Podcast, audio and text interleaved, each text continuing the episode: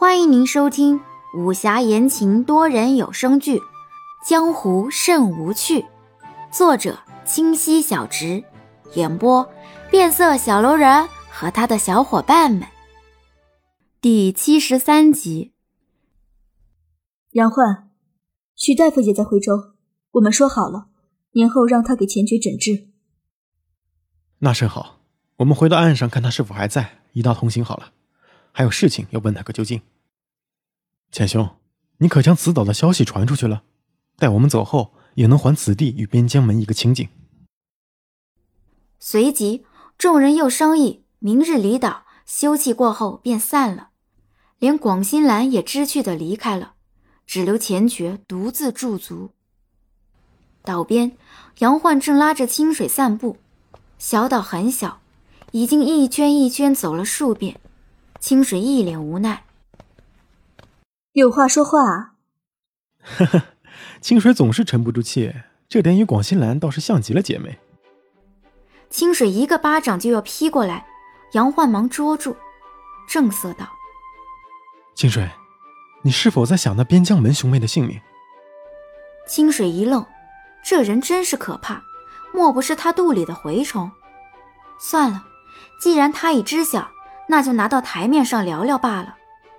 嗯，我的确是想过此事，但是这治病还需待我学成归来。我也担心自己到时候还是束手无策，也想着到时候找许大夫和我师姐一同前来，这样也算有个准备。如今他们俩兄妹还是要先受些罪了。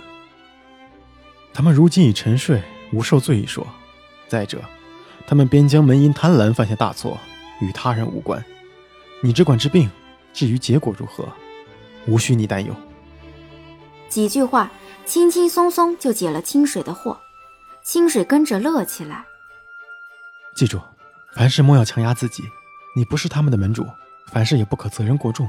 记住了吗？好，记住了。那个狐狸精。话一出，清水赶紧捂了嘴。懊悔自己一直忘不了这个外号。我已经允了，你可以叫我胡哥哥的。这厢这厮却很是享受。清水被调戏的脸通红通红，要不是偶有仆人走过，早撕烂了杨焕的嘴。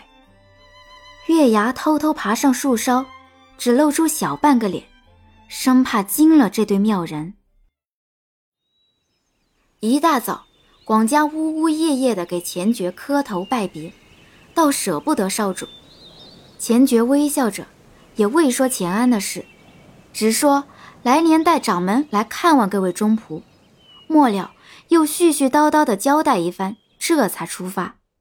待众人到岸时，已到了午时，想着还要找许二，便急急忙忙朝西新园赶去。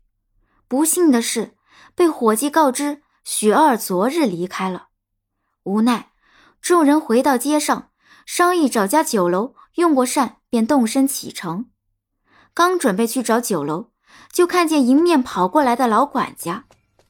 虽然年纪大了，跑的却是利索非常，嘴里正大声唤着少主。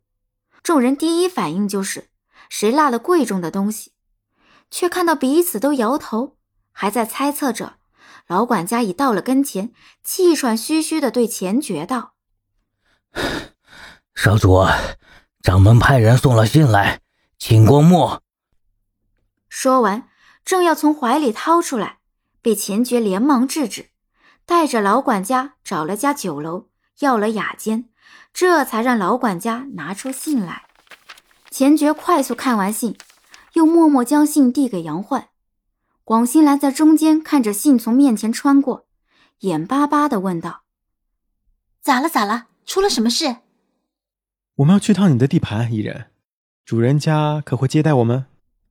杨焕一目十行的看完信，又将信递还给钱爵，抬头问伊人道：“伊人一脸莫名其妙，懵懵的点头。嗯，客栈是生意，开着门，来者便是客。”更不用说各位哥哥姐姐赏脸了，我当然欢迎啦。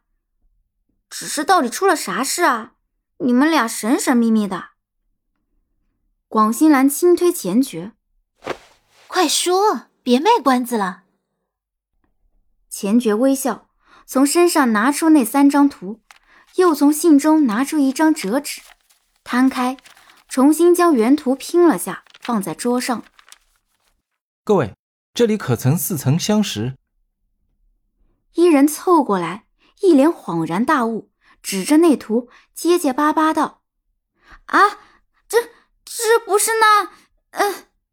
话还未说完，清水就拉住他：“可真是妙啊！到底出了什么事？”说完，凑近广新兰耳旁，小声嘀咕了几句。广新兰连连点头，脸上也乐起来。本集已播讲完毕。喜欢请右上角点击订阅关注哦。